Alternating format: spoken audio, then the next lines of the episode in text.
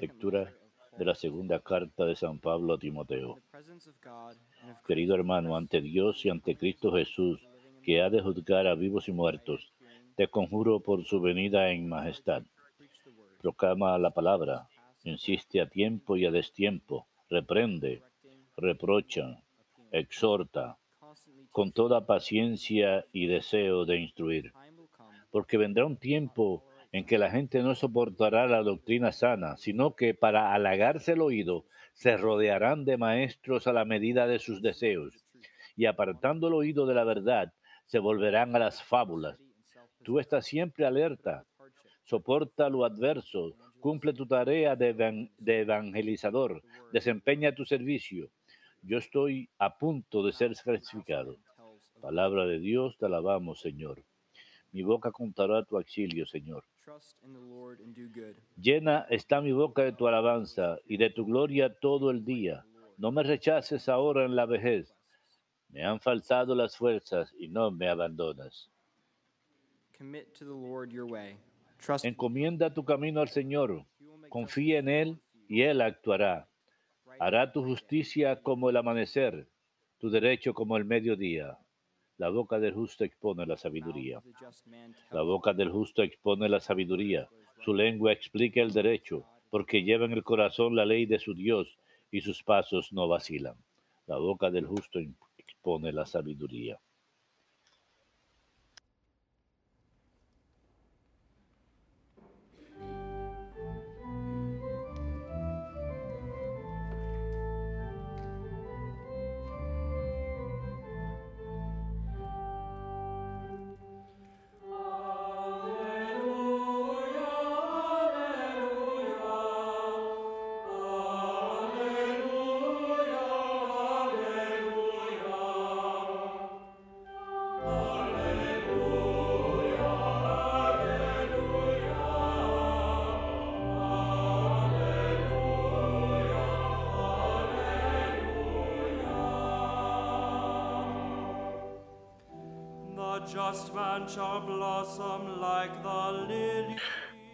El justo florecerá como el lirio, florecerá para siempre ante el Señor.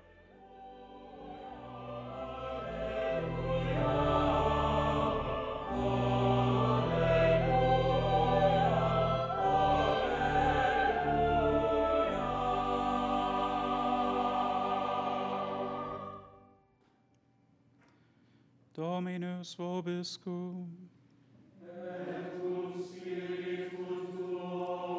Lectio Sancti Evangelii secundum Matteum.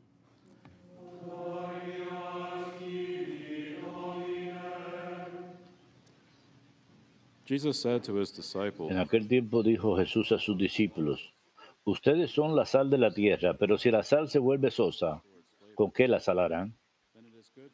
No sirve más que para tirarla fuera y que la pise la gente. Ustedes son la luz del mundo. No se puede ocultar una ciudad puesta en lo alto de un monte. Tampoco se enciende una lámpara para meterla debajo del salemín, sino para ponerla en el candelero y que alumbre a todos los de casa. Alumbre así su luz a los hombres, para que vean sus buenas obras y den gloria a su Padre que está en el cielo.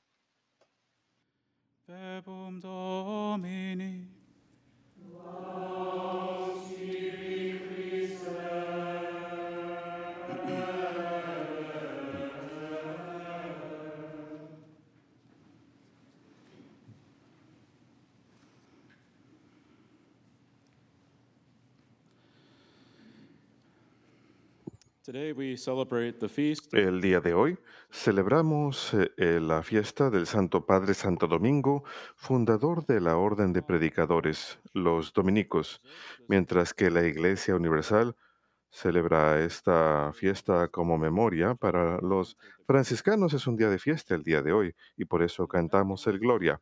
Los dominicos Y los franciscanos siempre han disfrutado una hermandad especial y una relación especial unos con otros. De hecho, es costumbre para los franciscanos visitar los monasterios likewise, de sus hermanos eh, franciscanos en este día. De la misma forma, los dominicos visitan a los franciscanos en la fiesta de San Francisco de Asís. Según una leyenda tradicional que ha sido preservada por los dominicos a lo largo de los años, se cuenta que Santo Domingo y San Francisco se conocieron en Roma. Y como cuenta la historia, Santo Domingo estaba rezando cierta noche en la Basílica de San Pedro cuando súbitamente tuvo una visión del Señor suspendido en el aire por encima de su cabeza. Estaba sosteniendo tres dardos en sus manos y parecía que estaba preparándose para lanzarlos hacia la tierra en castigo por los pecados de los malvados. Santo Domingo ve entonces a la Virgen postrarse ante su Hijo y decirle, tengo cerca a mí un siervo fiel a quien enviarás al mundo para dar a conocer tu palabra. Le daré otro de mis siervos para que obre como hermano obrero en la misma labor. En Santa María, por supuesto, se refería a Santo Domingo y San Francisco. Cuando Santo Domingo iba a la iglesia el día siguiente a rezar, vio a San Francisco vestido de pordiosero en su hábito, de pordiosero.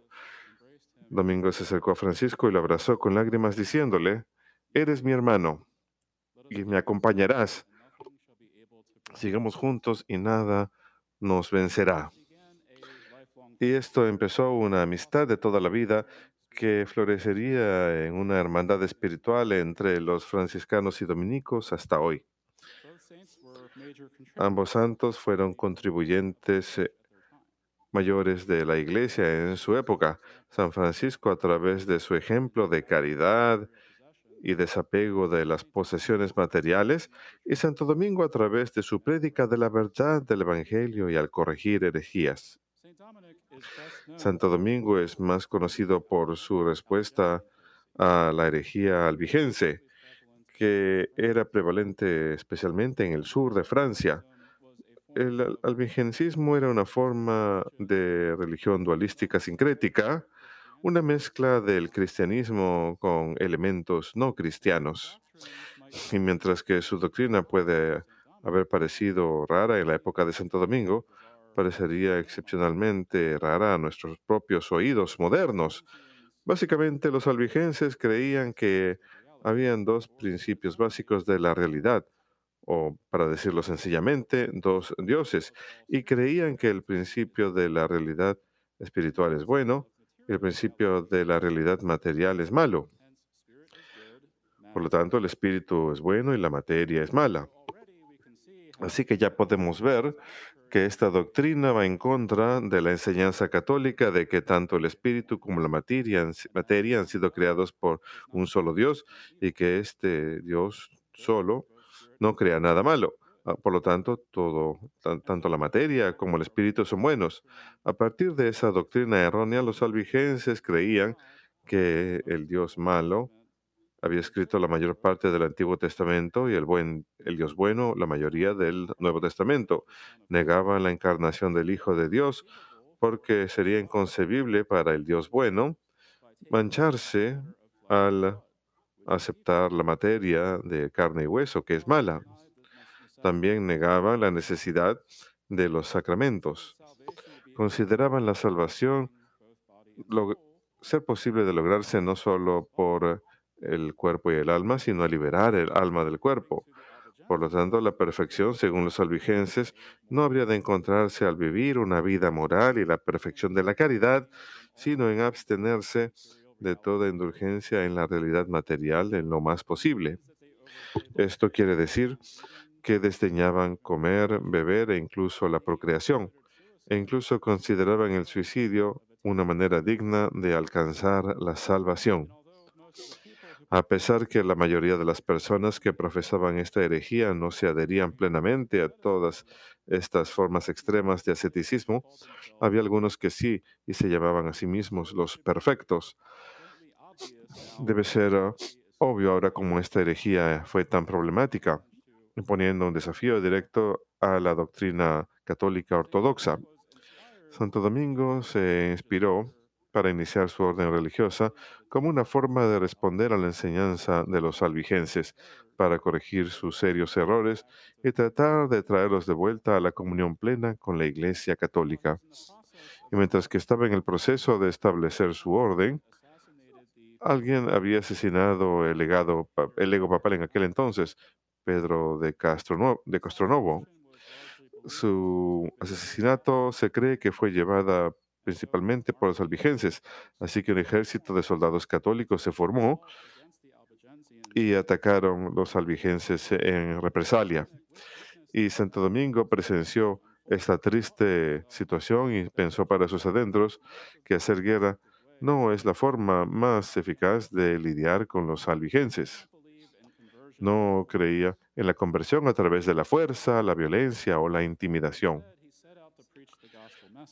En cambio, se esforzó en predicar el mensaje del Evangelio y depender del poder de la persuasión y el ejemplo de la caridad fraterna cristiana hacia sus oponentes teológicos. El Señor, la guerra continuó durante cinco años, mientras que Domingo y sus eh, frailes predicaban incansablemente a los herejes y comunicaban el mensaje del Evangelio a ellos con claridad y caridad. Y ya que sabía que los albigenses eh, eh, se adherían a una forma extrema de asceticismo, quería aparecer fidedigno ante sus ojos, así que adoptó unas formas severas de asceticismo él mismo para comunicar para comunicarse más eficazmente con los herejes y producto de su clara enseñanza y su caridad hacia sus enemigos, fue más exitoso que otros clérigos en llevarlos de vuelta a la comunión plena con la Iglesia. En el 2021, el Papa Francisco emitió una carta al maestro general de la Orden Dominica, y en esta carta el Santo Padre dice esto acerca de Santo Domingo. En la exhortación apostólica Gaudete et Exultate, expreso mi convicción de que cada santo eh, tiene una misión sembrada por el Padre para reflejar y personificar un momento eh, específico en la historia, cierto aspecto del Evangelio. Domingo respondió a la urgente necesidad de su época, no solo de una prédica renovada del Evangelio, sino igualmente importante, de un testimonio convincente de su llamado a la santidad y la comunión de la Iglesia. Así pues, es esencial, especialmente en cualquier cristiano que trate de dar testimonio del Evangelio, que nuestra prédica debe estar siempre unida con la santidad personal. Y esa santidad no es posible sin amor, la caridad cristiana. Predicar la verdad y la virtud de la caridad siempre debe unidas, siempre, siempre de la mano. La gente es más receptiva hacia aquellos que muestran que los aman que hacia aquellos que son fríos y distantes, quizás incluso que emiten juicio y que solo quieren corregirlos y decirles qué hacer. Hay un dominico llamado Humberto de Romanza, quien escribió un tratado sobre la formación de los predicadores, y en ese tratado instruye a los predicadores de su orden a cuál manera de prédica deben realizar, pero también ilustra el poder que se encuentra en la prédica eficaz y en la palabra de Dios y cómo puede mover las almas de aquellos que la escuchan y están dispuestos a aceptarla. Él dice, hay muchas personas cuyos espíritus están en sus cuerpos como cadáveres en sus tumbas, y así como Dios quiso al final de los tiempos resucitar a los cadáveres por su palabra, ahora da vida a los espíritus muertos a través del poder de su palabra. Nuevamente, hay muchos que no tienen percepción en las cosas espirituales y llevan una vida completamente animal, pero la palabra de Dios los faculta para pasar a una vida espiritual.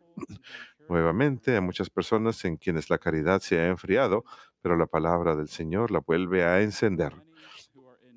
Nuevamente, hay muchos que tienen gran necesidad de ayuda contra las tentaciones del diablo, pero la palabra de Dios es una espada con la que el hombre puede defenderse en contra de ello, como podemos ver del Señor quien se defendió de la tentación con las palabras sacras.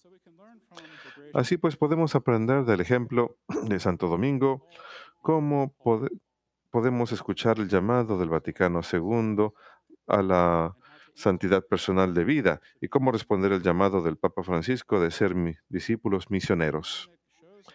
Domingo nos muestra la importancia de primero amar a Dios y al prójimo y luego recurrir a la oración antes de incluso presumir predicar el Evangelio a los demás. La obra de evangelización no significa sencillamente que vamos por ahí coactando a las personas, obligándolas a que sean católicas. Más bien involucra el duro trabajo de mostrar nuestro amor y preocupación por los demás a través de nuestras buenas obras, facultándoles a estar preparados para recibir el mensaje del Evangelio. Es con el alimento de la caridad que la semilla del Evangelio es más probable que caiga en terreno fértil, en donde sea recibida y luego crezca más abundantemente.